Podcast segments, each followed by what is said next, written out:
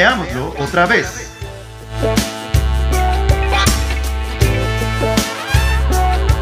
Nuestro episodio de hoy, Sex Education.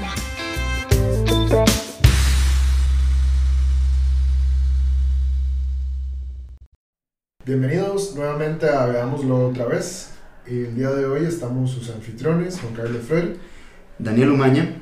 y tenemos una invitada especial. Hola a todos, mi nombre es Gabriela Pereira. Hola Gaby, ¿cómo está? Todo bien, gracias por la invitación. Bueno, cuéntenos Gaby. ¿Quién es Gabriela Pereira? Bueno, yo soy socióloga, estudié en la UCR y saqué una especialización en derechos humanos. Casi que toda mi carrera profesional he estado trabajando en proyectos vinculados a la atención de personas menores de edad, eh, muchos de ellos en condición de riesgo, algunos trabajadores infantiles, otros en temas de explotación sexual comercial, algunos otros eh, chicos que no estaban estudiando ni trabajando. También he tenido la posibilidad de trabajar muy de cerca con adolescentes madres y bueno, en general con adolescentes en condición de riesgo. Actualmente trabajo en el Parque La Libertad y coordino el Centro Infantil y Juvenil, el cual es un espacio igualmente en donde no solamente atendemos niños, sino también adolescentes en, en diferentes temáticas. Además, he tenido algunas experiencias eh, de trabajo comunitario, de voluntariado, y organizando incluso algunas iniciativas eh, de grupos para que puedan trabajar en las comunidades también por medio de eh, voluntariado y también de responsabilidad social empresarial. Súper. Muy bien, una colega en derechos humanos. Así es. Bueno, me han estado criticando mucho de que no mando saludos. ¿Qué? Entonces, Dos manda- personas en específico. Manda los Entonces, saludos. Saludos a Johan y a Alex, que son músicos. Más Johan que Alex. y al profesor Alfonso Chacón, que nos ayudó con una información acerca de la Comisión de Interamericana de los Derechos Humanos.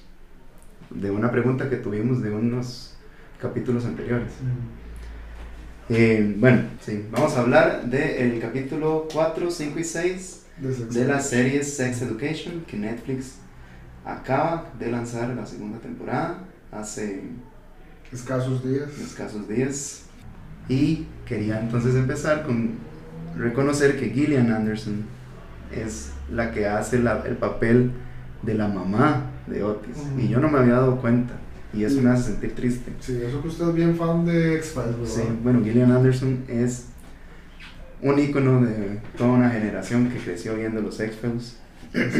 Yo creía que era Emma Thompson, la que hace de la profesora de adivinación en las de Harry Potter, porque ellas son muy parecidas. Sí, pero Gillian Anderson tiene siempre estos papeles, ¿verdad? Eh, Tenía siempre el papel en los X-Files de, de la científica que buscaba la verdad desde su Ajá. ciencia. Ajá. Y en esta serie tenemos a una cientista social. Bueno. mm, Muy particular, Sí. además. Y siempre con, con diálogos bien específicos hacia, hacia el encuentro de, de otras realidades. Ajá. En, en los X-Files, me acuerdo que los diálogos eran bien filosóficos y aquí también vemos a una Gillian Anderson en un papel bien filosófico también. Mm, Yo nunca le he agarrado la gracia a X-Files, nunca he podido. Bueno, aquí terminamos el programa. Aquí terminamos la sociedad, bueno. No, yo eh, quería primero hablar, no sé si podemos empezar con este tema, ¿verdad? Que la relación que tiene Adam con el papá, Ah, uff. ¿verdad? Ese es uno de los Sí. temas que a mí me parece que rondan los tres capítulos y que es eh, importantísimo tratarlo. Sí, sí, sí, Porque sí. la relación que tienen Adam y el papá es claramente, como lo dice eh, Václavic, es una relación con- totalmente complementaria en donde una persona tiene el poder total. Y hay otros autores, Perrone y Marini, Manini, que hablan de, de que esta violencia en una relación complementaria es una violencia de tipo castigo. Entonces, Mm, eh, la violencia en tipo castigo se, re- se caracteriza porque es unidireccional. ujú. Y hay una persona que ejerce la violencia y hay otra persona que recibe la violencia. Y este tipo de violencia no es únicamente por golpes, no puede ser violencia psicológica, violencia humillaciones, eh, bullying, todas esas cosas. En esta relación del papá con Adam, nosotros la vemos desde en estos episodios cuando lo amenaza para ir a la escuela militar. Más, más que una amenaza, diría yo que ahí representa ya un, un cansancio en el ejercicio parental. O sea, si lo vemos con cuidado, la familia Groff particularmente no parece ser una familia amorosa, digamos. El tema del afecto está muy cortado, todo lo juegan a través de las apariencias. Parece que son una familia formada para verse como una familia. Y del, el único personaje que a mí me parece realmente que juega un rol paterno, em, bueno, parental, perdón, que em, es, es un ejercicio un poquito más liberal, es la mamá porque Mm. totalmente el señor Groff es cortante, muy distante, pone expectativas irrealistas encima de su hijo. Se nota que realmente nunca le habla, que no ha aprendido nada de él y tiene un montón de castillos imaginarios creados y como no se le cumplen, justamente entran estas cosas del cansancio y podríamos llamarlo un, un síndrome de quemado, entre comillas, del ejercicio parental. Entonces por eso dice, bueno, yo ya no lo puedo educar a usted, que lo eduque una escuela militar, Mm. porque me voy a quitar yo de esta carga, esta responsabilidad, y vamos a ver qué sale del ejercicio de otro encima de usted. O sea, siempre se despoja a Adam del, de la capacidad de ser proactivo en su propio crecimiento, en su propio desarrollo humano. Sí, y otra cosa muy interesante es cómo esa violencia que él recibe precisamente la da y se evidencia en, en, en las relaciones que mantiene no solo con las chicas, ¿verdad? Sino también incluso con sus, con sus pares masculinos, entonces cómo está ejerciendo ese, esa violencia en sus diferentes manifestaciones, como digo, y también eh, la forma en la que ejerce su masculinidad, ¿verdad? Ujú. Que en capítulos posteriores pues, va a tener un, vuel- un vuelco bastante interesante también.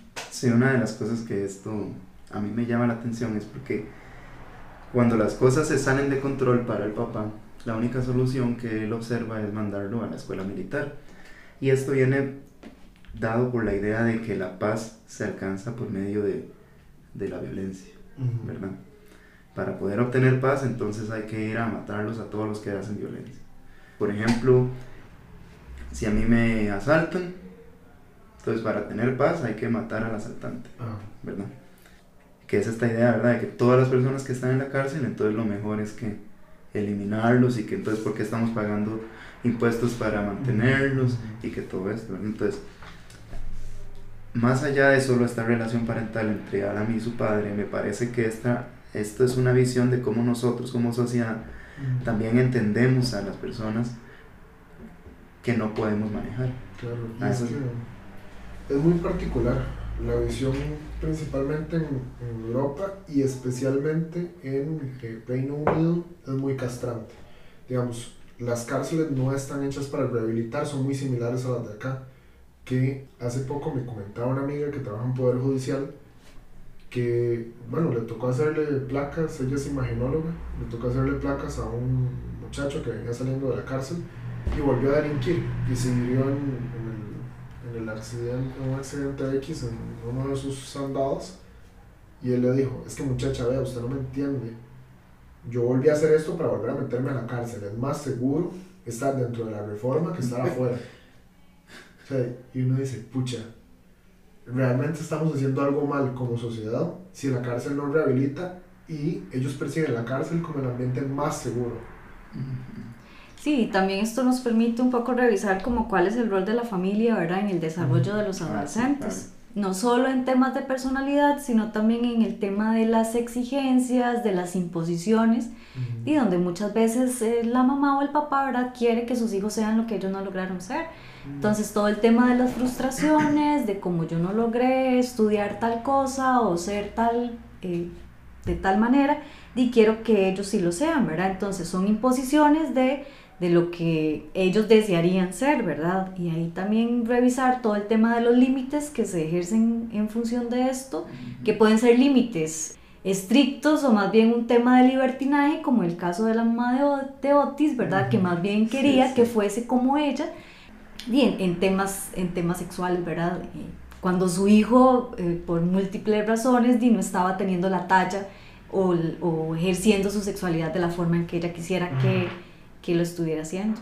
Bueno, hay un simbolismo muy importante ahí cuando eh, no existe una tranca o Ah, una forma de, de, de cerrar la de puerta. cerrar la puerta. Es un simbolismo muy interesante porque y habla de cómo la mamá desea que no cierre la puerta y que no haya como esa intimidad y esa privacidad. ¿verdad? O más bien como, como que exista esa falsa idea de que podamos hablar de todo y que libremente hablemos de sexualidad y que si se está, digamos, si se está masturbando y yo entro y lo veo, todo bien. Es como el, como el panóptico de, de, de Bentham. Es vuélvase su propio carcelero. Porque está bien, no hay tranca. Es su espacio, yo respeto su intimidad. Lo cual es una completa mentira. Porque vemos durante la serie un montón de escenas donde Jin nada más entra al cuarto de Otis de la nada. O se mete y registra. Y cosas por el estilo. Pero este tema de los límites que habla Gabriela, Sí. lo vemos y tiene razón en los dos lados, en los dos extremos. En un Ujú. lado donde los límites son totalmente Rígidos. rígidos, usted tiene que ser como yo quiero que usted sea. Ujú. Y ese es el mensaje, ¿verdad? Y cuando pierde el perro Adam, Ah, pobrecito. Porque sale, sale corriendo y no sé qué. El papá le dice, usted es que no puede ser posible que ni siquiera pueda Cuidar un cuidar perro. un perro. O sea, lo que le dice es, usted es un inútil y, y tengo que reprimirlo más. Cada vez que lo reprima más va a dejar de ser más inútil. La, la paradoja del hecho de que, de que la represión me va a dar a mí. Exacto, de que generarle inutilidad, generarlo dependiente de actividades de vida diaria, lo va a hacer menos inútil. Claro. Incluso se ve en el caso de, de Eric también. Mm. ¿verdad? De toda la relación que mantiene con su papá. Entonces aquí la pregunta es un poco, ¿verdad?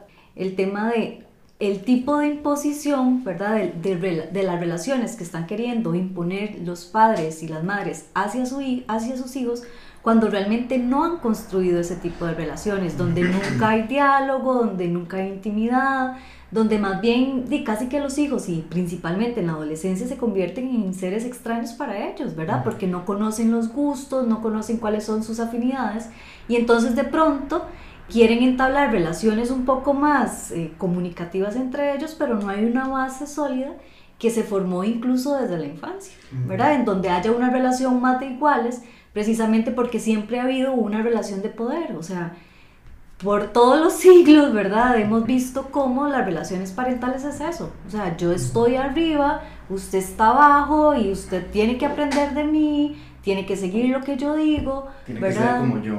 tiene que ser como yo y entonces cuando eh, crecen y, y se empieza a manifestar eh, plenamente el desarrollo de su personalidad en todo su apogeo, ¿verdad? Empiezan a ver ese tipo de contradicciones entre lo que creí que estaba formando, ¿verdad? Porque así, así creemos que son los hijos, ¿verdad? Seres en, en formación que no tienen su propio criterio ni sus propias habilidades internas.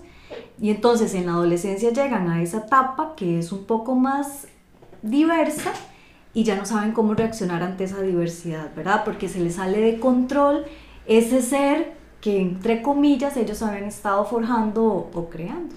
Pero yo creo que en el caso de Eric, lo que yo siento es que el papá se ve envuelto en el mismo proceso que, que Eric. A lo que me refiero es que este proceso de, la, de que vivimos en una sociedad totalmente patriarcal, se centrada totalmente en el binomio hombre-mujer, eh, ¿verdad? Que no tiene los derechos de la comunidad LGTBI y plus bien establecidos y todo eso.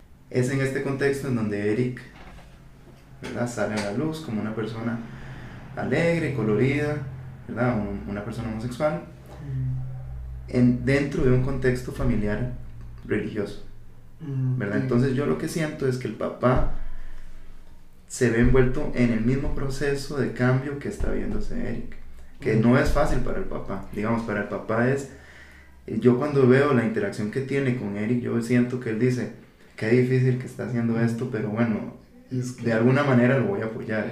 Y yo creo que ahí, sí hay una diferencia en relación con la relación que mantiene Adam con el papá. Ah, sí. ¿verdad? Porque definitivamente el papá de Eric se reconoce en él.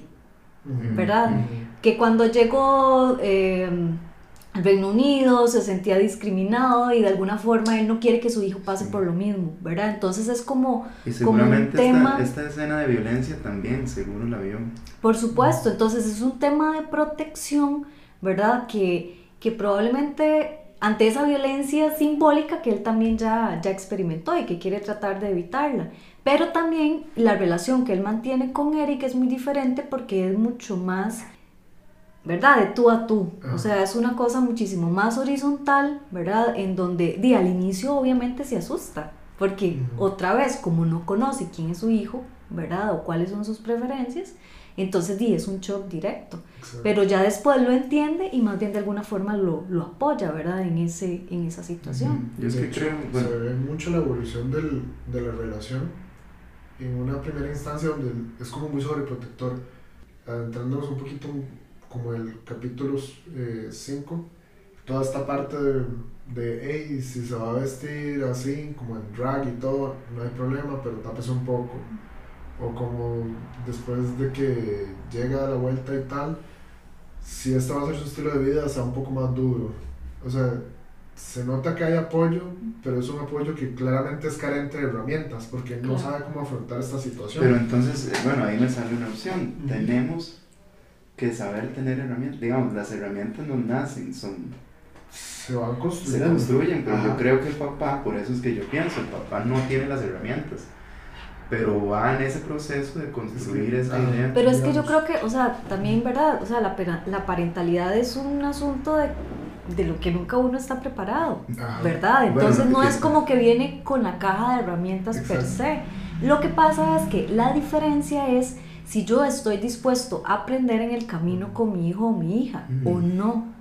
¿verdad? O si lo asumo otra vez como una relación de poder en donde yo soy el que sé todo y di, nada más di- siga mis consejos incluso o, di- o siga el camino que yo estoy, No, estoy siguiendo caso, o hágame caso. caso. Yo creo que esa es la diferencia, ¿verdad? Sí se reconoce como igual, ¿verdad? O, o por lo menos se ven en un mismo nivel, esa relación cambia. Porque puede ser que los dos tengamos que aprender del camino, o puede ser que los dos nos equivoquemos fatales en esto, ¿verdad? Pero muchos padres y madres les da miedo a esto, ¿verdad? Porque se ven débiles ante sus hijos y entonces se confunde el tema de yo como ser humano, ¿verdad? Y mi rol de padre o madre, que es diferente, o sea, primero soy ser humano y punto, y ahí me equivoco y ahí tengo que aprender y ahí tengo que construirme y deconstruirme todos los días, pero como padre entonces, ¿cuál es la cara que quiero ver, que ellos vean de mí? ¿Ese humano sí o no? Y muchas veces muchos papás y mamás no dejan verse humanos ante sus hijos. Sí, Y es ahí sí. donde hay un quiebre súper importante dentro de las relaciones familiares. Es que la sociedad les dice a los papás que tienen que ser superhéroes. Por supuesto. Ajá. Y no solamente superhéroes, sino, o sea, que tienen que tener todo en control, que nada se puede descontrolar. Si algo sale mal, es Ya, culpa. hay caos. Sí. Y es culpa de ellos, son seres fallidos. Entonces, Sí, que tienen que proveer todo, que tienen que saber cómo hacerlo, ¿verdad? Y eso, Gaby, digamos, es en su experiencia imposible. con madres adolescentes, ¿cómo se visualiza este tema? ¿No tendrán como... Y es muy interesante porque si un adulto nunca está listo para ser papá o mamá, cuanto menos un adolescente. ¿verdad? Y ahí yo he visto muchísimo, digamos, experiencias de chicas que entonces se molestan muchísimo porque evidentemente son los abuelos, ¿verdad? Sus, sus mamás o, o papás directos, y los que quieren tomar el control de la crianza de sus hijos. Entonces, más allá del tema de yo como adolescente puedo asumir bien o no este rol, ¿verdad? Es que ya el, el que está a la par mía quiere asumir ese rol. mm, mm, claro. Entonces es muchísimo más complejo porque muchas veces las decisiones que las adolescentes toman son totalmente, eh, sí, en su ¿verdad? contexto adolescente. exacto, en su contexto adolescente y con las herramientas que un adolescente puede tomar, Ajá. puede tener, eh, son totalmente falseadas, digamos, o di, por los, por los abuelos. Entonces, bueno, también hay un juego de poder ahí. Entonces. Totalmente hay un juego de poder, digamos. Y esto es muchísimo más evidente di, cuando las adolescentes todavía están en las casas con sus papás y mamás, ¿verdad? O sea, en- en- ¿verdad? No están viviendo con sus parejas.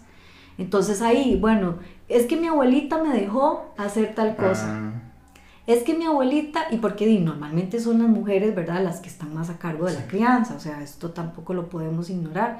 Pero entonces, ¿cómo, cómo lo que dice la abuelita tiene más poder y más peso que lo que dice la mamá?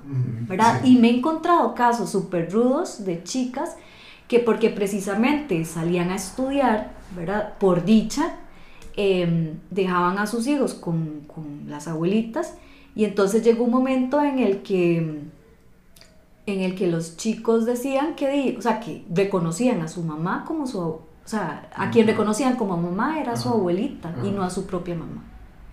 ¿Verdad? Entonces estos son casos bastante, bastante complejos. Pero yo sí creo que, digamos, más allá del tema de, ¿verdad? De las herramientas parentales que hemos estado hablando, yo creo que las adolescentes también empiezan a generar sus propias formas de crianza. Ah, ah, claro. ¿verdad? Que son muy diferentes evidentemente a las que utilizaron sus mamás porque estamos en otra época, hay muchísimas otras situaciones a las que, a las que se enfrentan incluso ellas mismas en comparación con sus madres que no tuvieron que vivir, ¿verdad? El hecho probablemente de que muchas también estén con, eh, sí, con personas adultas, ¿verdad? En relaciones impropias, entonces también generan otro tipo de situaciones eh, muy alarmantes también, pero, pero diferentes de las que vivieron sus madres. Sí, yo siento que es como vivir en un, no es ni siquiera en un círculo de violencia, sino como en una nube de violencia. O sea, viene desde ya el hecho de que sea madre adolescente, yo no sé si digamos la pareja está o no, pero los números dicen que la madre casi siempre tiene que criar a su, a su niño solo o so- eh, sola. El hecho de que no completa los estudios, el hecho de que seguramente su mamá también la tuvo a ella eh, de adolescente, Ujú. que es una cadena repetitiva, ¿verdad? Creo que es como esa nube que son muchos tipos de violencia, no solamente de esa violencia claro. O sea, directa, sino como dice, como dice Galton, que es la violencia estructural del sistema que no le permite a ella poder generar sus propias, su propia vida, ¿verdad? Su, eh, desarrollarse de una manera, de, porque precisamente incluso la maternidad como se ve eh, en esta sociedad es totalmente, o sea, detiene a la persona en su vida, porque ahora usted no es una persona, ahora usted es una mamá. No, y además, digamos, es una maternidad que se ejerce sola, Ajá. ¿verdad? Según datos del INEC del año 2018, casi un 75% de las chicas registran que, eh, o sea, declaran en el momento del nacimiento de su hijo que el padre no está. O sea, es padre no declarado o padre, eh, ignoran incluso la edad por un tema, o no lo registran, no lo quieren registrar. ¿verdad? Por un tema también de... Exacto, de identificar una relación impropia que ya viene un proceso judicial de por sí, ¿verdad? Entonces es una cifra súper alta de chicas que realmente ejercen esa maternidad sola y con todo lo que esto implica, Pucha. 75%. un 75%. Sí, no, di claramente. Es, di, Y también, digamos, otra cifra de que alarmarse, ¿verdad? En, en temas de embarazo en adolescentes, es que ha habido un aumento bastante eh, significativo en el número de hijos que tienen las adolescentes madres. Entonces, soy una adolescente, o sea, las chicas que tienen más de dos hijos, eh, actualmente llega a una cifra del 9.3%. Entonces, ¿qué es lo que está pasando por ahí con el tema de la educación sexual? O sea, di, está bien, tuve mi primer hijo, pero ¿qué métodos estoy usando? Que evidente no los está usando, ¿verdad? Para evitar un segundo embarazo. Ujú. Yo creo que es que eh, un problema de, los, de las investigaciones sociales muchas veces es que se, se trata de tomar todos los casos como si fueran un, un mismo caso y habría, yo siento que habría que preguntarle a cada persona, cada una de esas niñas, por qué fue que, por, por qué es que tiene dos o tres o más hijos, ¿verdad? Porque las razones son muy distintas. Ahora Ah, uno podría encontrar como un patrón, pero yo no sé si habrá algún patrón. Es que, digamos, censar a ese grado a la población es demasiado complicado. O sea, digamos... el- Sí, es caro. Es caro, es complicado Y digamos, dependiendo cómo esté redactado el instrumento de censo, habría que ajustarlo para que no hubiera sensibilidad, ¿verdad? Porque qué pasa, usted toca una fibra muy fuerte durante un censo Sí, y bueno, sí. usted es un encuestador, usted no está preparado para contener eh, una crisis emocional. Sí, que se enoje o que se ponga a llorar. Ajá, Es que es revictimizar, empezando por ahí, sí. ajá. ¿verdad? Es, eh, o sea, hay que tener muchísimo cuidado con esto. Pero de, de lo que sí es cierto es que un alto porcentaje de las, de las adolescentes madres eh, están en relaciones impropias. Ajá. ¿verdad? Pero un número muy, muy alto. Yo no podría decir la cifra en este momento, pero sí, eh, y ahí media muchísimo el tema de la explotación sexual comercial, ¿verdad? En donde a cambio de, mm, no sé, pagar el alquiler, Ajá. apoyar con el pago de algunos servicios básicos, alimentación, o incluso comprarse un celular. Sí, de hecho, justamente hace Ajá. poco. ¿Verdad? Entonces- algo por el estilo. Totalmente, o sea, la explotación sexual comercial muchas veces creemos que es una cosa que pasa allá en las zonas Ah. costeras, eh, que se relaciona muchísimo con el tema de la prostitución, pero no tiene nada que ver con esto. Ujú. O sea, la explotación sexual comercial las vemos en nuestros barrios. Muchas veces incluso es feo, pero en nuestras propias casas. ¿Verdad? Cómo los papás están permitiendo que sus hijas mantengan relaciones, entre comillas, amorosas y de noviazgo con personas muchísimo mayores, pero a cambio de favores, bueno, no solo sexuales, ¿verdad? Sino también de, eh, de intercambio de cosas materiales. O porque aquel, ¿verdad? Que mi hija ande con tal persona me genera a mí cierto Estatus, Ajá. ¿verdad? No importa que tenga 10 años, no importa que tenga 20 años o que sea mayor o que incluso tenga otra familia. Ah, Porque hay muchísimas, muchísimas, muchísimas chicas que pasan por estas situaciones. Entonces, la violencia que reciben es doble, porque es una violencia que viene desde sus propias casas, ¿verdad? En donde en teoría y entre comillas debería ser su núcleo de contención, de seguridad y de protección, ¿verdad? Que no cumple este rol. Y la otra violencia de que mantiene las relaciones de poder que, que tiene con personas adultas, en donde evidentemente pues, muchos de sus derechos son violados, ¿verdad? Entre ellos la intimidad y demás. Pero sí es una situación como bastante compleja y a la que hay que ponerle muchísima atención porque crece más, ¿verdad? Y se camufla con otro montón de situaciones que, Sí.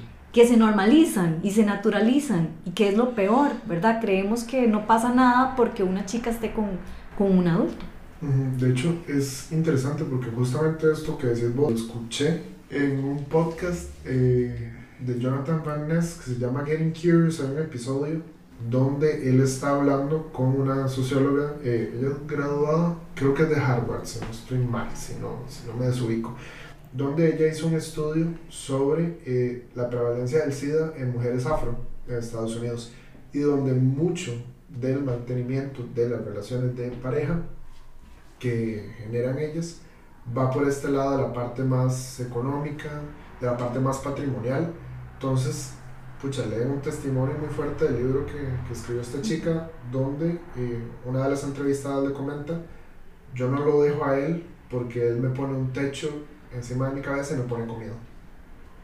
Y yo digo, pucha, qué feo, qué feo tener que ser, o sea, una persona supeditada a otra solo para poder cumplir sus necesidades básicas.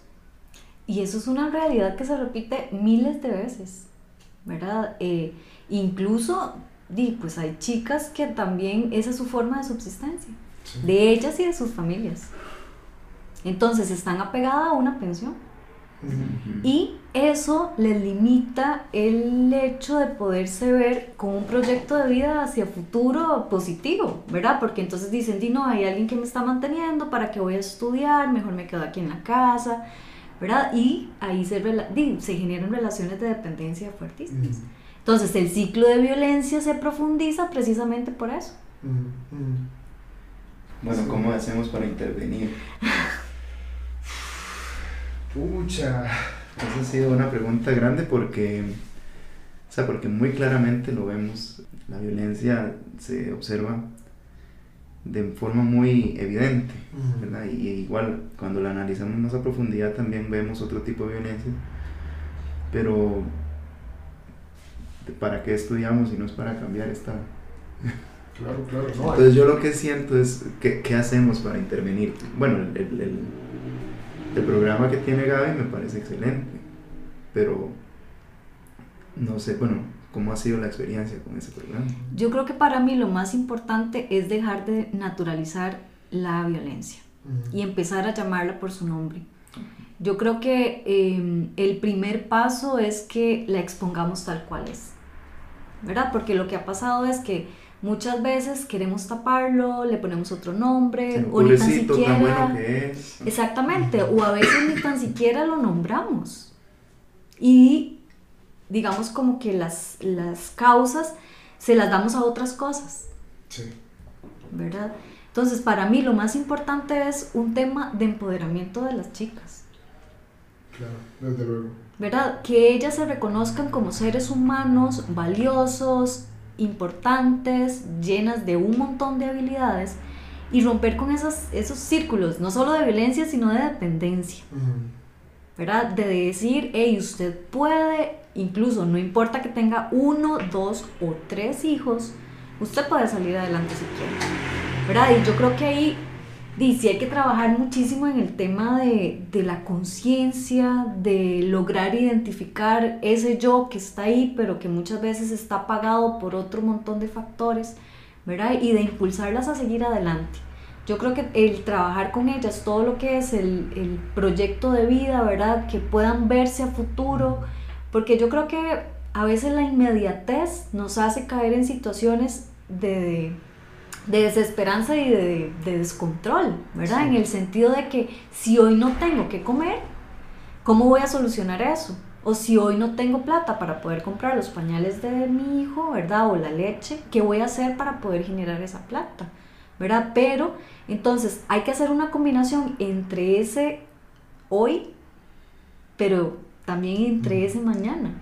Si Es yo no hoy- hago algo hoy, nunca mi mañana va a ser diferente. Sí, pero también esas necesidades inmediatas, y lo que a mí me demuestran es que el Estado, que el Estado costarricense no actúa sobre ese tipo de población, ¿verdad? O sea, si hay población tan vulnerabilizada y es obligación del Estado velar porque los derechos humanos de todas las personas se vean garantizados y que la dignidad humana de todas las personas esté garantizada, hay un gran problema en la atención no solamente hacia la pobreza, sino hacia eh, de la figura de la mujer en su maternidad, Ujú. que bueno, se refleja mucho con todo lo que hubo detrás de la, de la educación sexual, que fue lo que, que yo lo habíamos hablado la vez pasada, pero de, sigue, sigue siendo tema, ¿verdad? Porque el Estado es responsable, y es que eso es lo que pasa, o sea, el Estado es responsable de esas vulnerabilidades que viven las mujeres adolescentes cuando son madres. Eh, esa idea de que es salada y es que usted abrió las piernas y ahora va a ver qué hace y todo eso, eso más bien es retroceder. Tenemos que estar conscientes que ellas tienen derecho a la educación de calidad, a, a tener una maternidad de calidad, a tener acceso a salud, etcétera, etcétera, ¿verdad? Lo que pasa es que el Estado lo que ha impulsado, ¿verdad? Como en este, como en otros temas, ha sido el, el tema de verse como un Estado asistencialista. Ah, Ajá. sí, pero- Entonces, por ejemplo, nosotros hemos estado buscando financiamiento para un programa que trata de romper el esquema del asistencialismo y precisamente darles a las chicas herramientas como las que les venía hablando y no encontramos financiamiento mm, de ninguna institución del Estado que tienen fondos pero que no logra ser lo suficientemente abierto y flexible para poder invertir en otro tipo de formación que realmente logre romper con esos cic- ciclos de pobreza. Entonces, ¿qué es lo más fácil? Darles una beca todos los meses, depositarles la plata, mm. ¿verdad? Que se gasta en cualquier otra cosa, menos en procesos Sí, sí. formativos que sean de calidad y que realmente rompan esas barreras en las que ellas están. Y lo que entonces generamos es seguir reproduciendo la pobreza. Ajá. ¿verdad? ¿Por Sí. qué? Porque muchísimas de las mamás adolescentes que tenemos hoy tuvieron una mamá que también fue adolescente. Es un porcentaje enorme porque realmente nos, el Estado no está invirtiendo en romper realmente ese círculo de pobreza estructural que tenemos y que sabemos que no es fácil de romperlo y demás, pero con darle un subsidio mensual no vamos a hacer nada.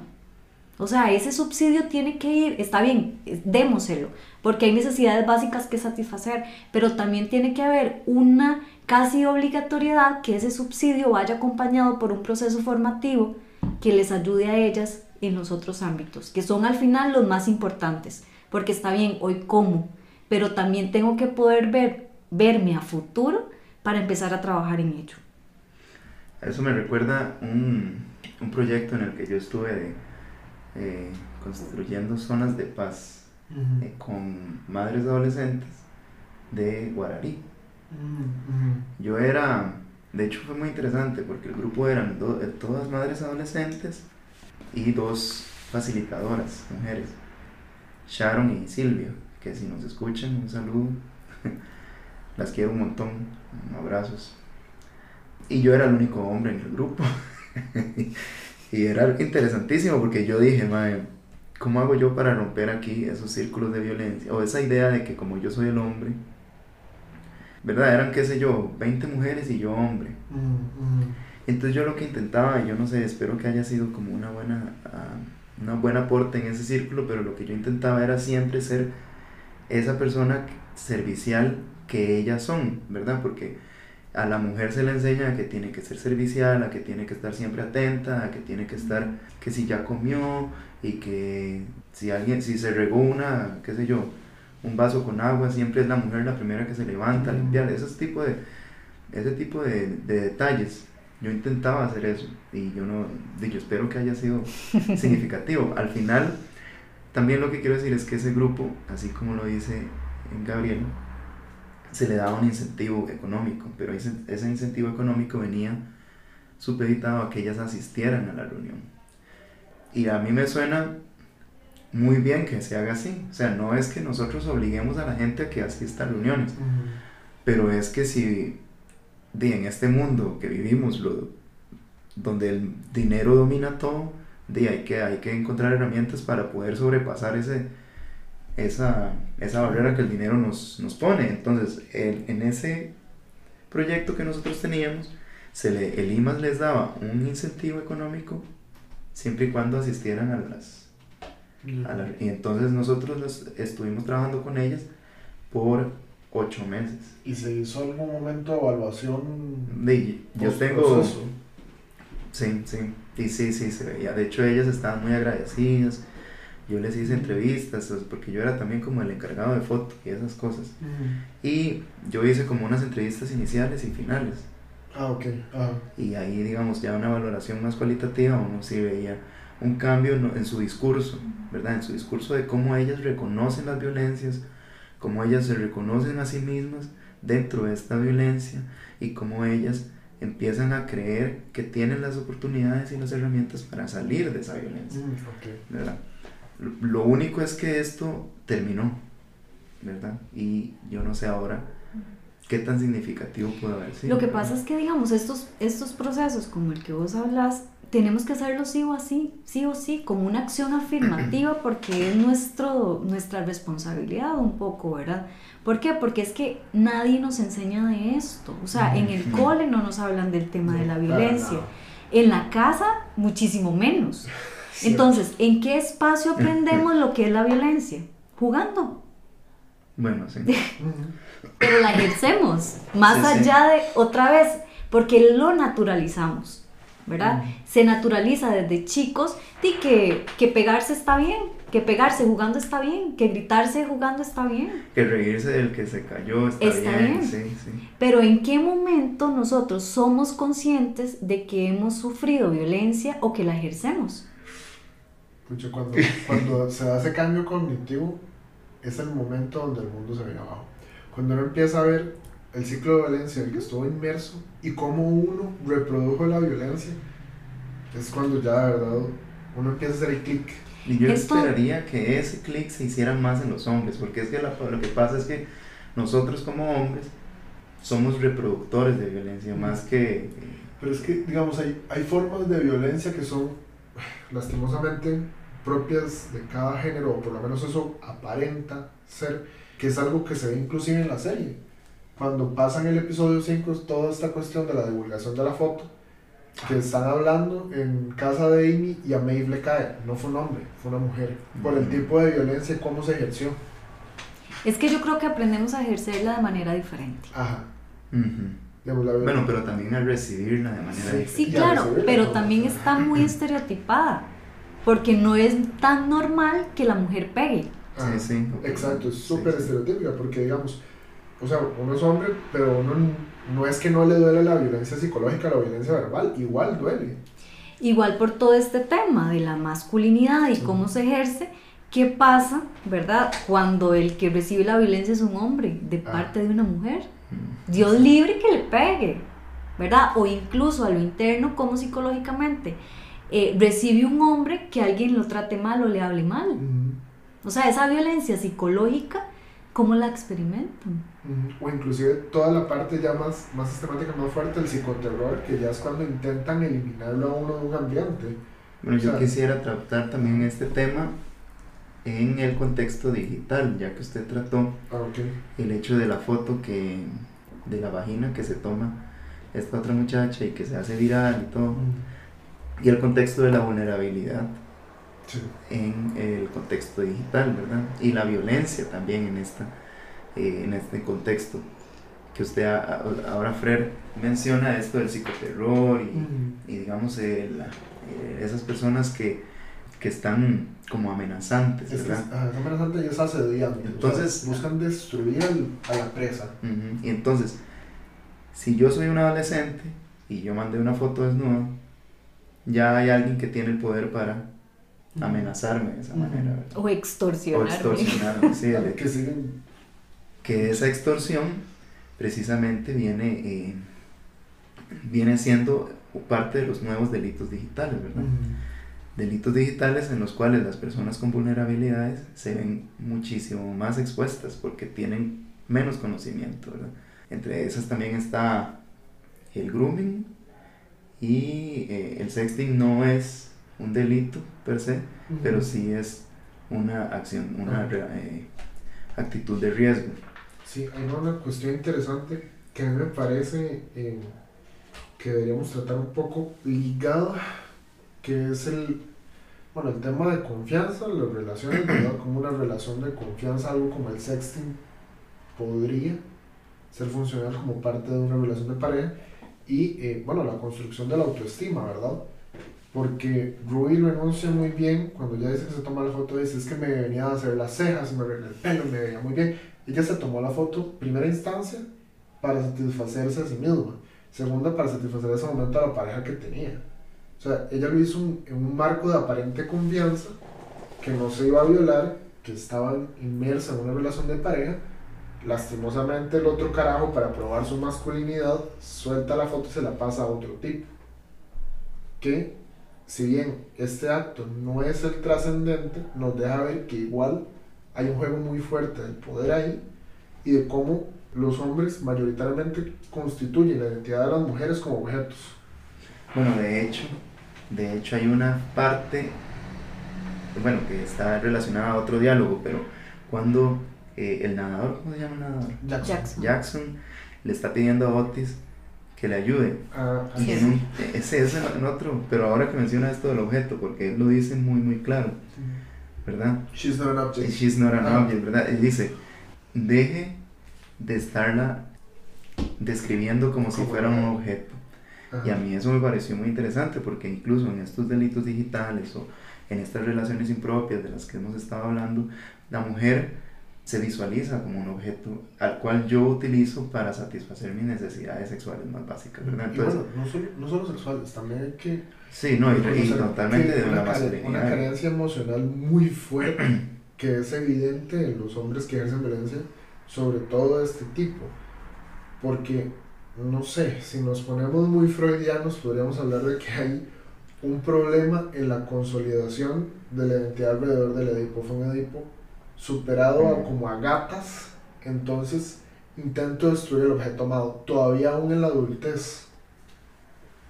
Bueno, eso está muy también eh, Mm. Karen Horney, creo que es. Ah, eh, sí, Karen Horney. Ajá. Pero bueno, a lo que me refiero es que eh, eh, este tema de la, de la vulnerabilidad digital es un tema que tenemos que tratar y es nuestra realidad en este momento. Y, y no podemos tampoco evitar el hecho de que se dé, por ejemplo, el hecho de que, por ejemplo, la mujer cuando se toma una foto y se, y se manda por internet, ya esa foto deja de ser propiedad de ella.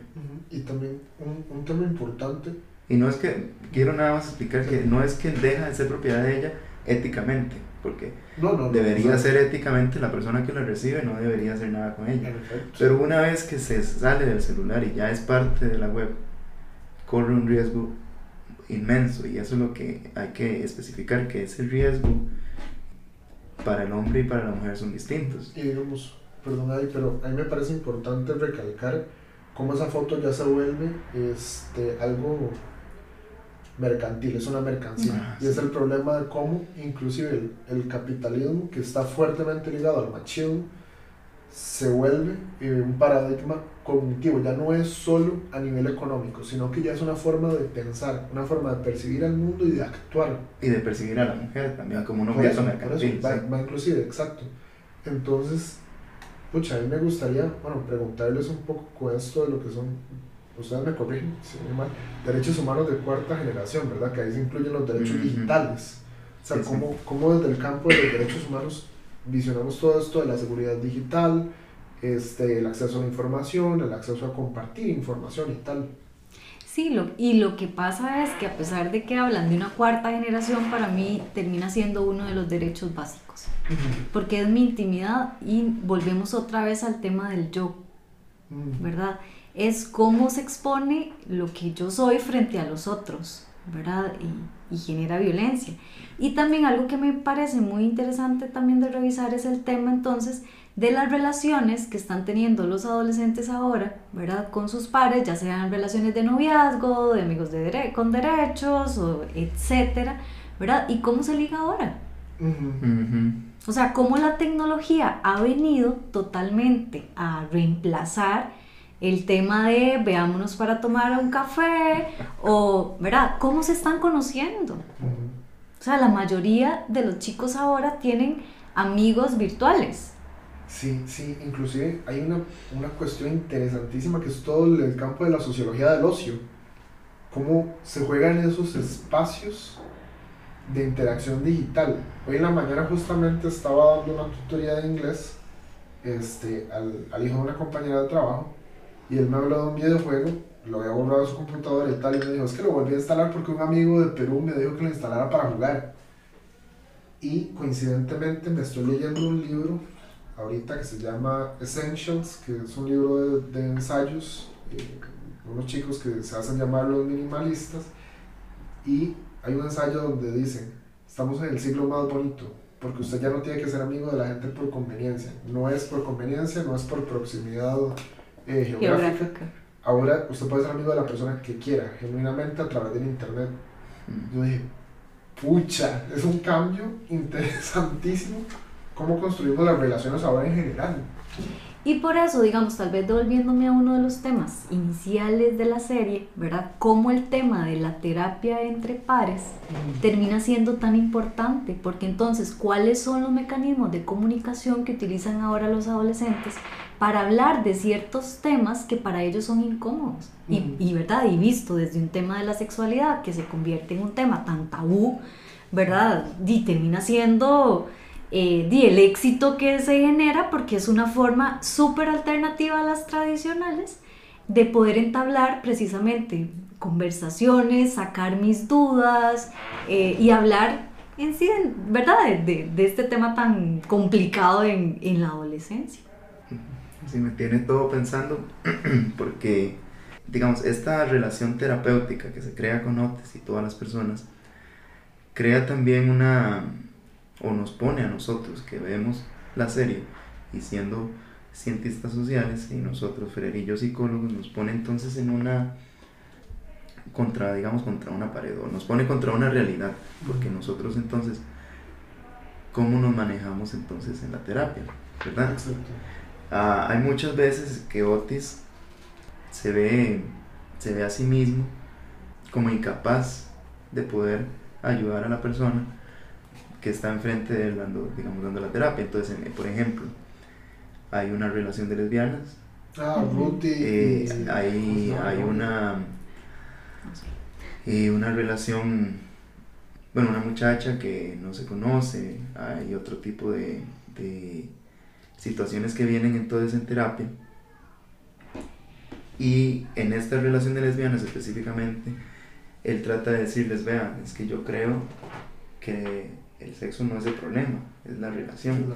Y las chicas le siguen diciendo, no, vea, yo vengo para que nos arregle el sexo, la relación no es. Sí, sí, Ya. Ruti está enfrascada en que su problema es meramente Y de hecho, física.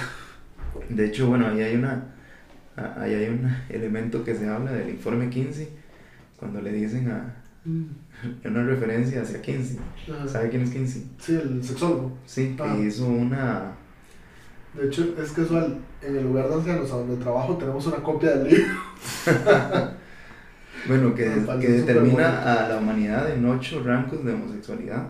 ¿verdad? Que Ah. no dice que o se es homosexual o se es heterosexual, sino que él determina a partir de su investigación ocho rangos de homosexualidad. Pero a mí me parece que en este momento, cuando él está atendiendo la terapia y las personas se ven defensivas a decir, no quiero que entre, no quiero que entre a mis situaciones, ¿verdad? Son resistencias. Son resistencias que nosotros, digamos, no solamente las vemos en terapia, sino que se ven también en el tema de sexualidad a partir de, de cómo se observa, digamos, por, por parte de la sociedad la sexualidad. ¿Qué quiero decir con esto? La gente que está en contra de la educación sexual tienen una resistencia a aceptar su condición de Necesito ayuda en este tema Y ¿verdad? Y no se me meta en el tema en el que yo necesito ayuda, ¿verdad? Sí. Es como ese escudo que la gente crea y que entonces no se me meta ahí ni meta a mi familia en eso porque aquí Sí. estamos cómodos y la... Yo en, en ese caso identifiqué cuatro puntos súper importantes en el tema de la terapia entre pares. Mm. Y yo sin ser psicóloga, quiero comentarlas. Ujú, ujú. La primera es, evidentemente, de la necesidad de escucha. Sí. ¿verdad? De una escucha franca eh, y que no esté mediada otra vez por una relación de poder. Por eso es que busco a alguien que esté a mi misma, de mi misma edad, a mi misma altura.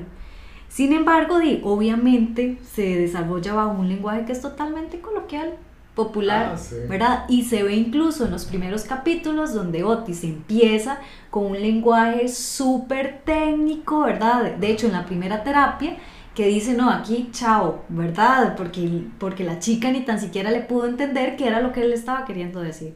Pero ya en las otras terapias, él logra entender que ahí el- la forma de dar clic, ¿verdad? Es utilizar un lenguaje que sea totalmente entendible con palabras súper coloquiales. Ujú, ujú. La otra cosa es precisamente cómo se trabaja el tema de la desmitificación precisamente de las prácticas sexuales, Ujú. ¿verdad? Y cómo empiezo a quitarme de la mente todos esos conceptos erróneos que, que, que han sido construidos desde, desde temprano. Y otra cosa que a mí me llamó también muchísimo la atención es el tema de las fuentes de información veraces que la gente está necesitando.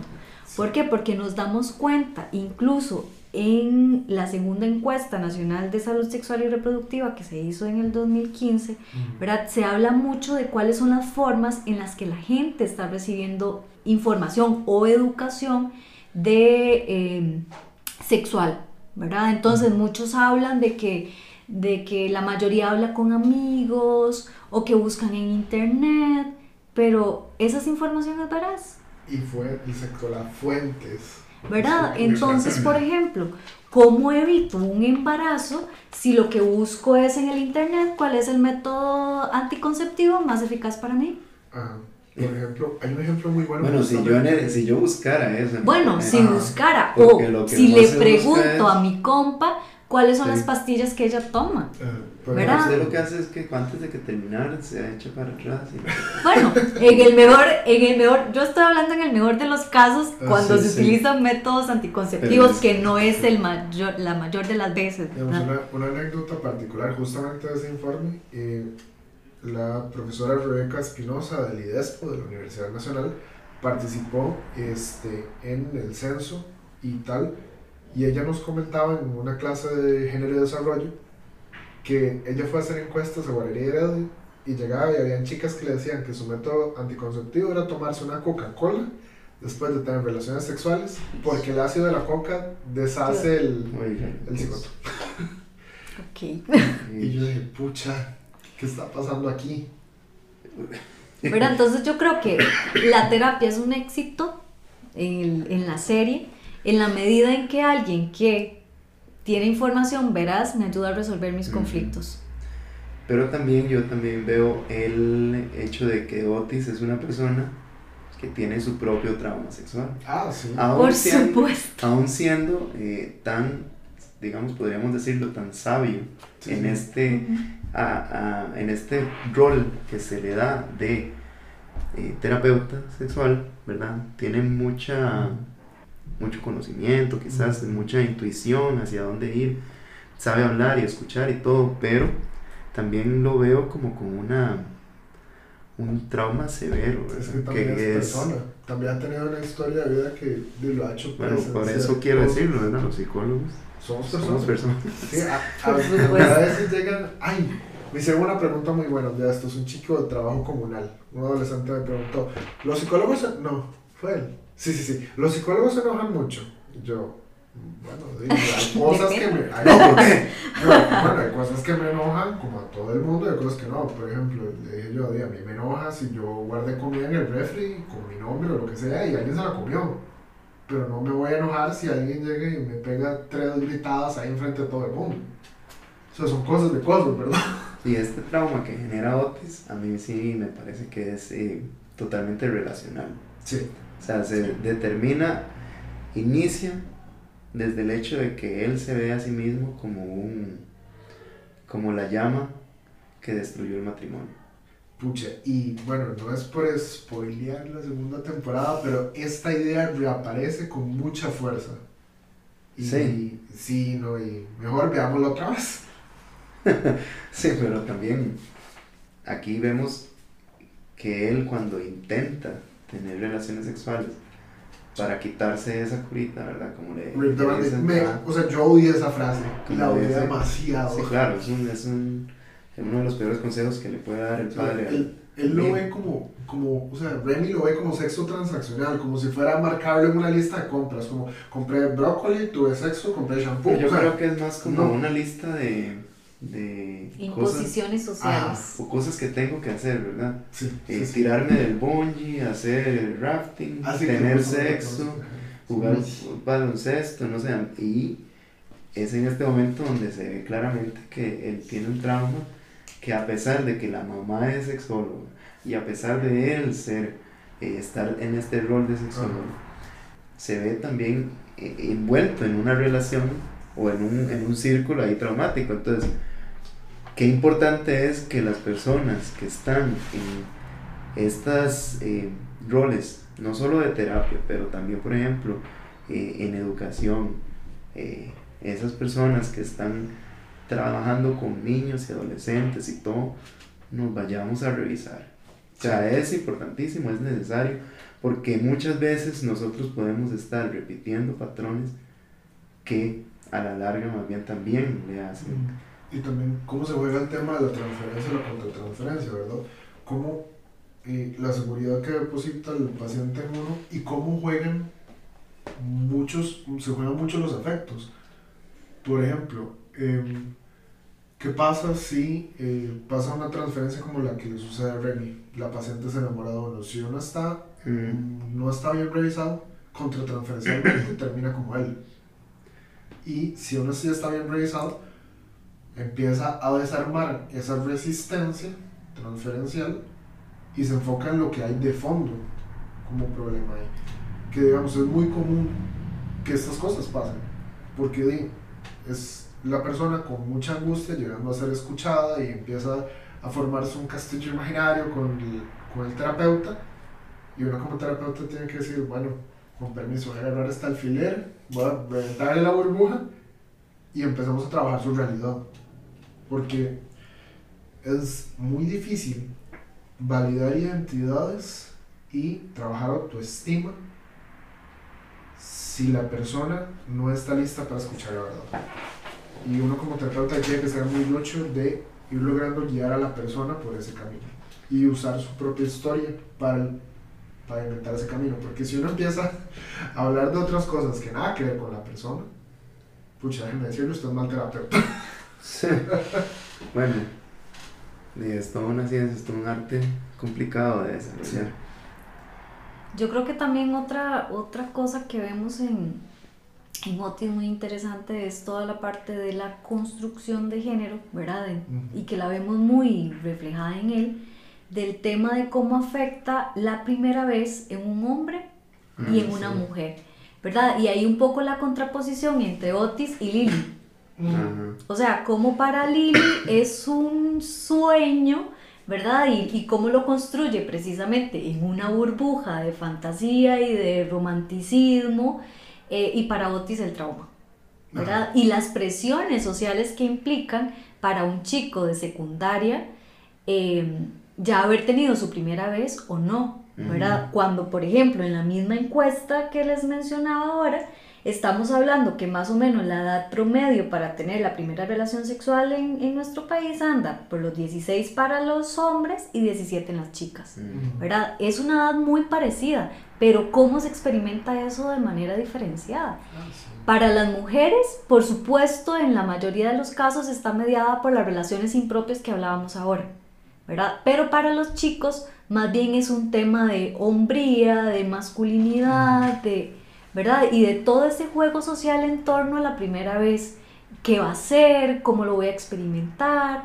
¿Estoy listo o no? No importa, para los hombres no importa si estás listo o no, tiene que ser, ¿verdad? Y si no pasa a cierta edad, empiezan también un poco eh, los regaños sociales que los vemos súper bien eh, con su mamá, ¿verdad? Que porque entonces ha llegado a cierta edad y ni tan siquiera puede masturbarse. Bueno, yo quiero tratar dos últimos temas porque para ir como cerrando un poco, que son dos de los temas que a mí me parecen más, eh, más fuertes. Primero el tema de la violencia que se ejerce contra la población LGTBI, ah, que la vemos cuando Eric está vestido de, eh, de esta... que es una, una persona que es un rockero, ¿verdad? Como o sea, es una película de alguien que es eh, transexual y que se viste... No es una peli realidad. Yo tampoco. ah.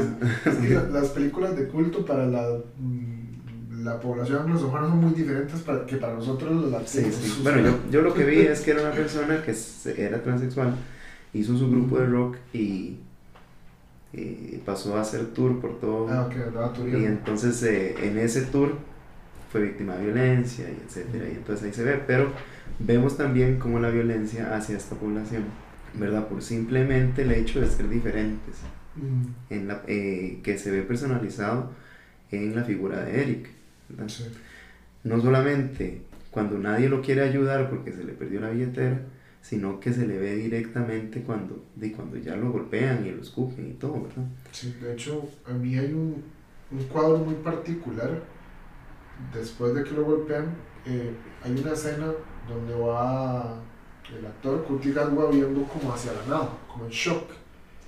O sea, yo no sé, yo siempre que veo ese episodio lo pauso, porque la cara de él, o sea, refleja realmente el terror, el, miedo, la angustia, la ira contenida. O sea, es, pucha, para mi gusto, uno de los mejores actores de esta generación. por cómo logra transmitir tantas emociones solo con la cara y los ojos, especialmente los ojos. En esa, en esa escena, cuando lo están golpeando, el diálogo dice, You gay fuck.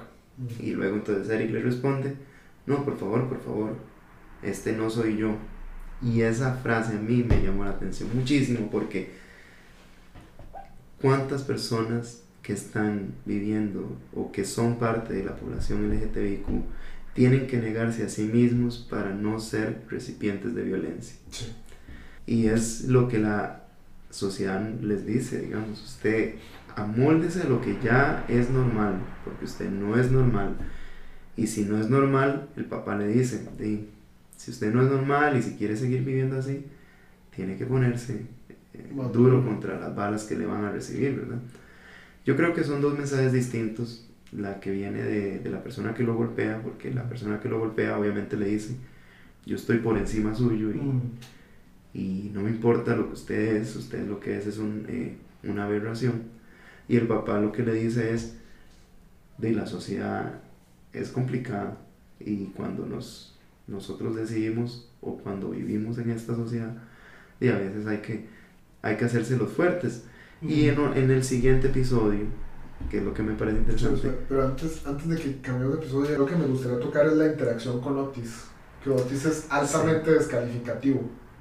Ah, bueno, precisamente Y- sí, la, la y- idea de que eh, la violencia o de negar la violencia de los demás.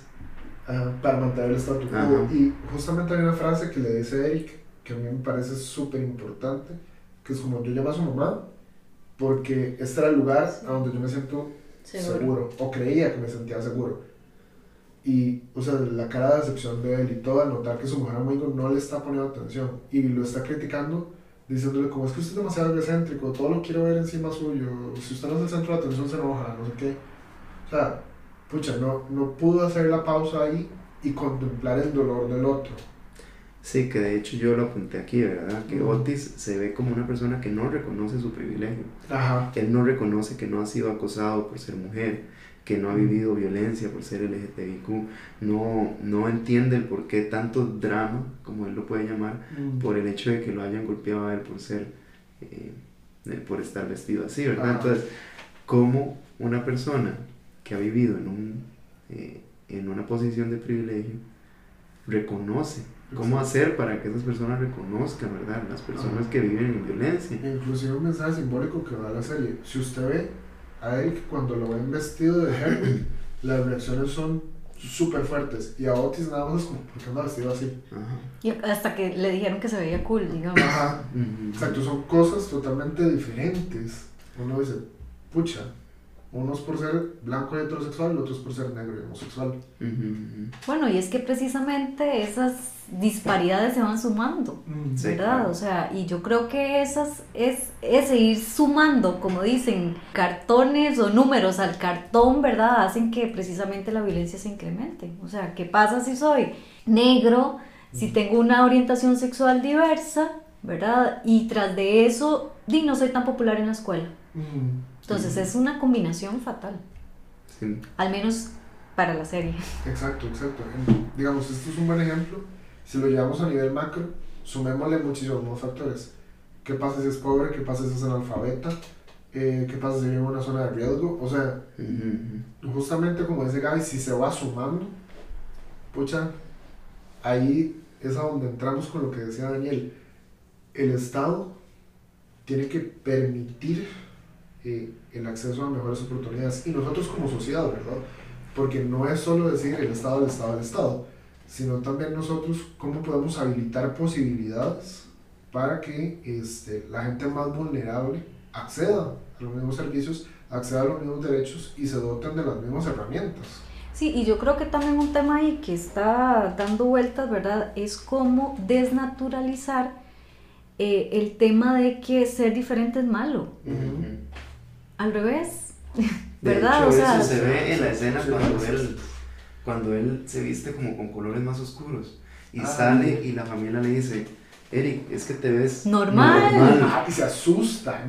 ¿Cómo es posible que le digan entonces que como él no es, como él es naturalmente, eso no es normal? Mm, Es un mensaje muy, muy grosero, quizás muy violento desde su círculo familiar. Y por eso es que yo siento que el papá está inmerso también en este proceso. O sea, para Sí, él sí. también es complicado porque cuando él le dice, sí, yo le dije que fuera fuerte, pero ser fuerte no significa que usted tenga que Deja de ser, ser usted. o que tenga que ser violento, o que tenga que Ujú. responder con violencia. pero yo creo que nuevamente eso es algo que tenemos que empezar a trabajarlo desde niños.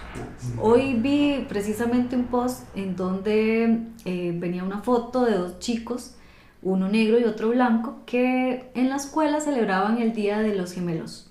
Mm, Y ellos sencillamente quisieron ponerse una camisa igual y ya decir que eran gemelos.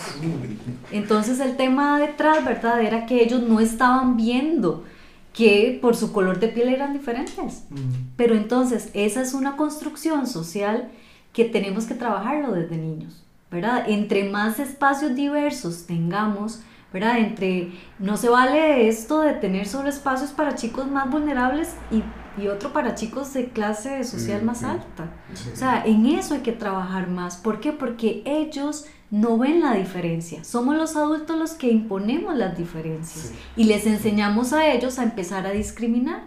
¿Qué pasa eh, si tenemos espacios infantiles en donde haya una mezcla de oportunidades y de diversidades?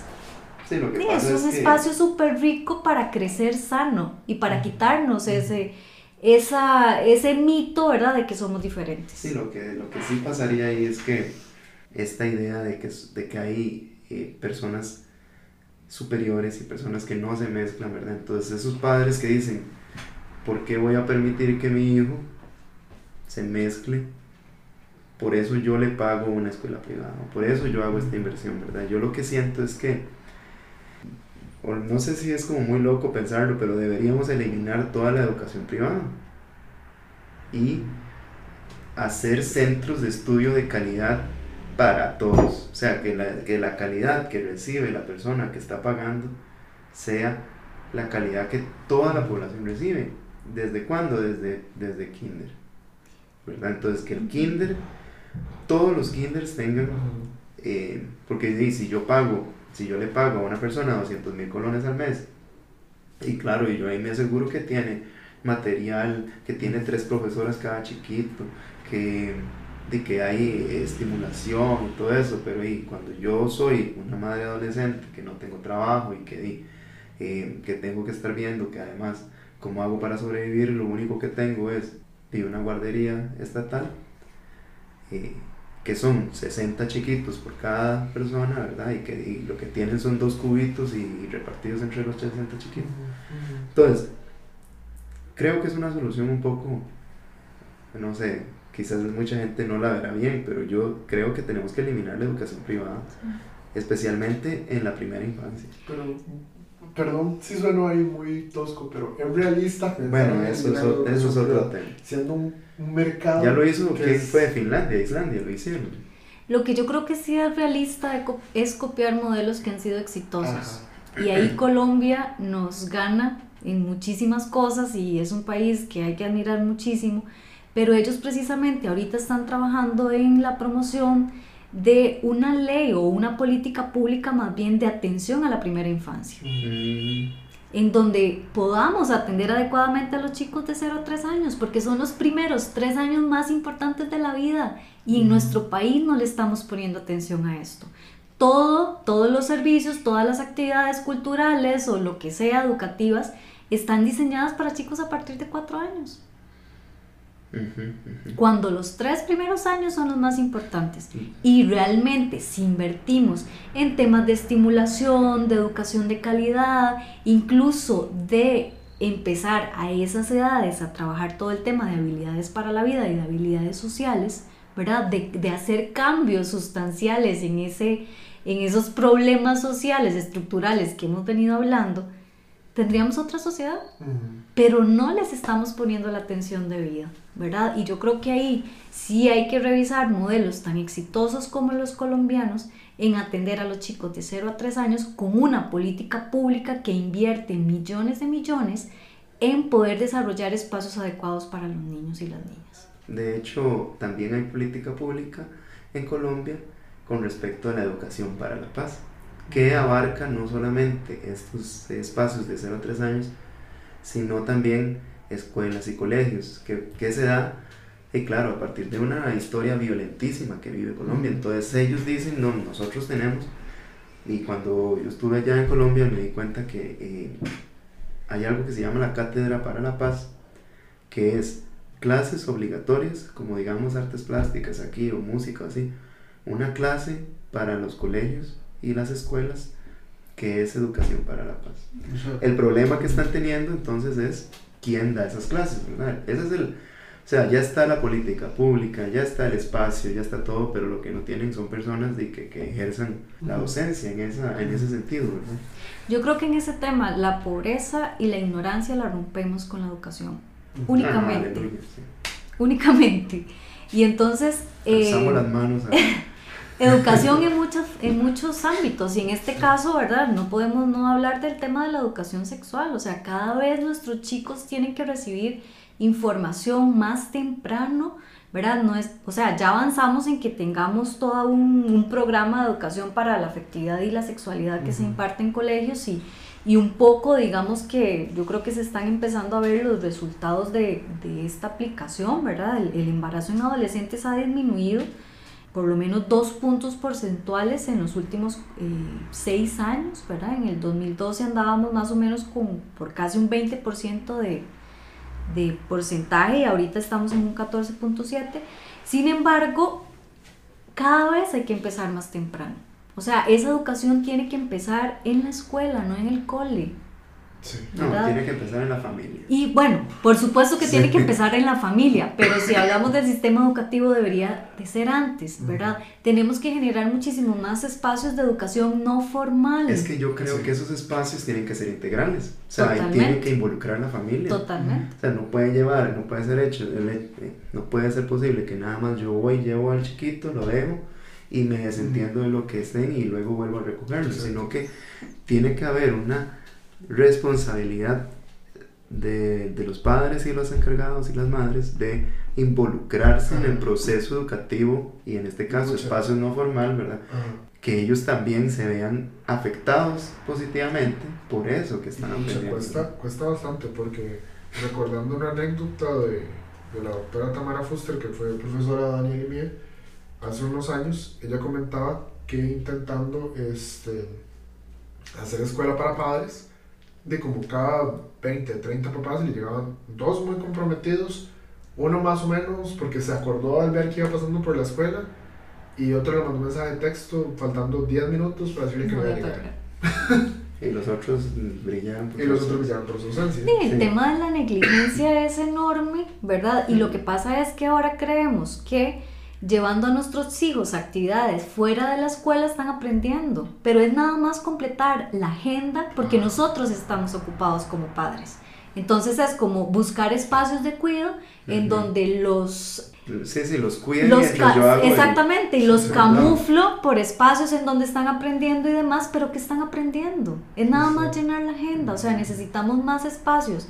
Sí, para que ellos puedan desarrollar habilidades, pero tienen que ser espacios más libres para el juego, para que ellos promuevan mucho más el tema de la creatividad, de la innovación, de, del poder aprender haciendo Pero yo también. pero bajo también ese lema de, de, de trabajar las habilidades sociales, que el sistema educativo no está trabajando. Es que eso es lo que yo iba a decir. Yo creo que esa responsabilidad de abrir espacios de educación no formal es del Estado. Sin duda. No puede ser que hayan, o sea, está muy bonito que hayan iniciativas de ONGs y que todo eso es in- indispensable, pero el Estado no puede ponerse eh, en ese papel de ya las ONGs están haciendo eso, entonces ya yo no me responsabilizo. No, o sea, el Ministerio de Educación tiene que tomar, y es que yo por eso siento que tiene que ser inter- importantísimo esto para las personas que trabajan en ese ministerio, la bandera tiene que ser, tenemos que trabajar en una educación de calidad, no eh, de, de todos los otros temas, muy bien, matemática, español y todo eso, E integral.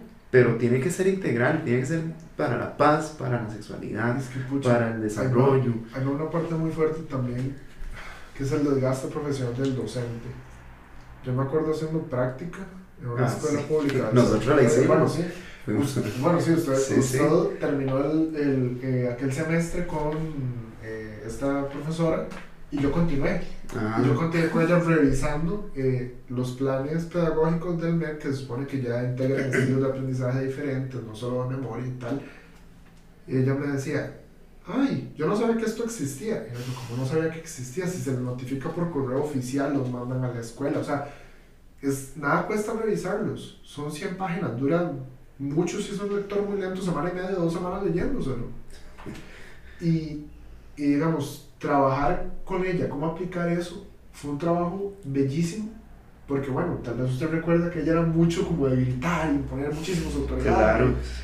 Y Es que también era lo único que, la única herramienta que tenía. que tenía para trabajar con un grupo como de 50 Y, chiquitos. y- y eran chiquitos que eran de 12 a, a 9 De- años. Ajá, de 9 a 12, exacto. O sea, no puede ser posible. Eso es, por eso es que yo pienso que es el Estado. ¿Por qué? Ajá, Porque el Estado permite que haya ese grupo. Bueno, exacto. Y, y digamos, ahí va una parte que es cómo garantizamos que realmente lo que se está planeando sea accesible y Mm. comprensible para la gente que lo tiene que aplicar.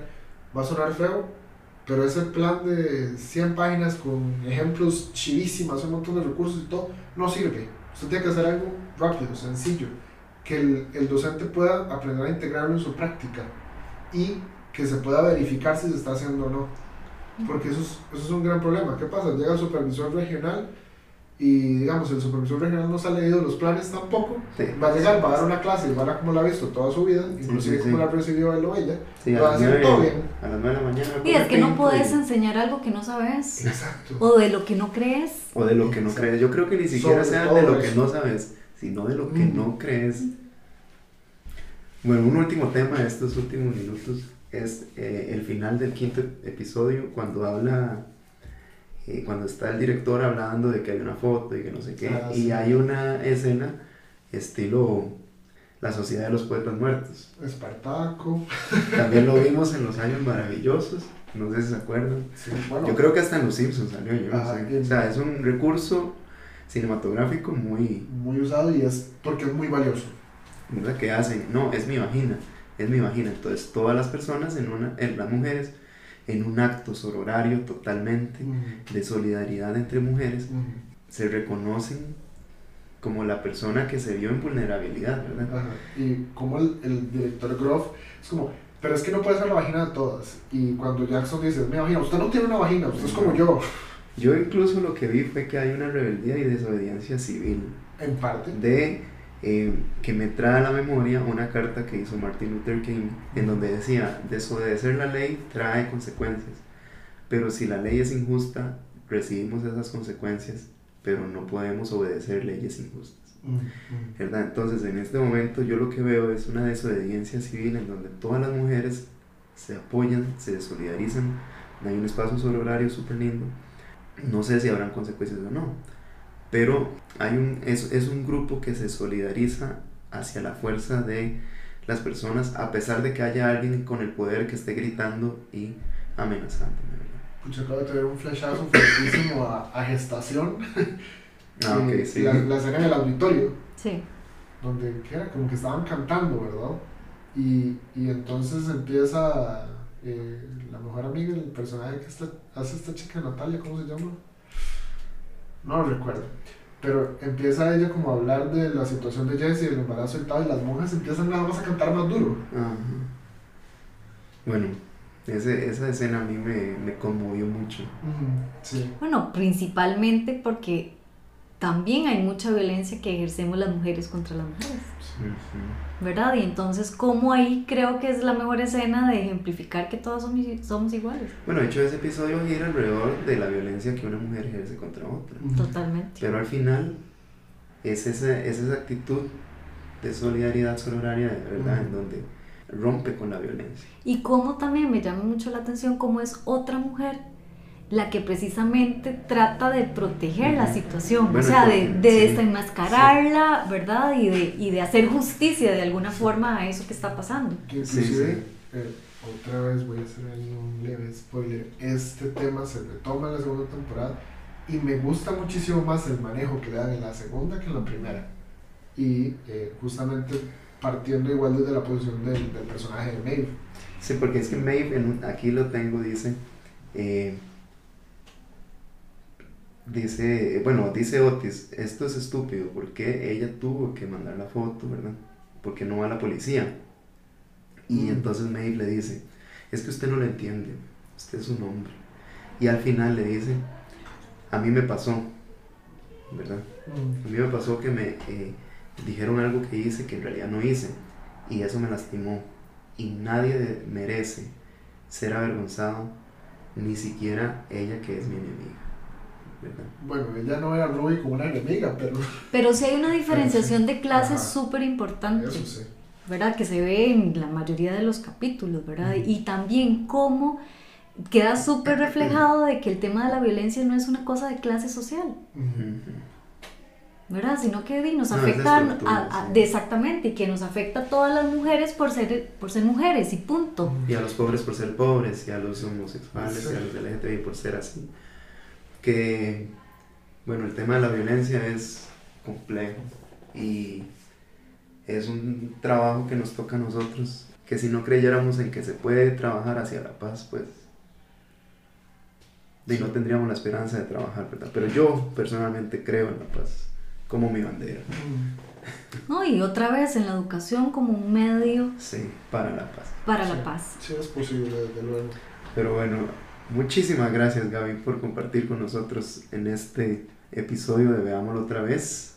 Esperamos que haya disfrutado compartir con nosotros. No, yo puedo hablar por Fred y por mí que le agradecemos profundamente sus aportes, no solamente como profesional, sino también como mujer. No, yo feliz, muchísimas gracias por la invitación, realmente lo disfruté mucho y, y bueno, quedaron muchos temas Ah, pendientes. Sí. Eh, esperamos para quienes nos escuchan que es- este programa haya sido también de, de reflexión y que volvamos a revisarnos. No solo que lo volvamos a ver, sino también que volvamos a revisarnos para ver cómo estamos viviendo realmente nuestra masculinidad, nuestra feminidad, ¿verdad? En función no solamente de, de nuestras prácticas sexuales, sino también de la forma en cómo nos estamos relacionando con los demás y para evitar precisamente ser víctimas y o victimarios de la violencia. Sí. Bueno, muchas gracias Gaby, muchas gracias a todos los que nos escucharon.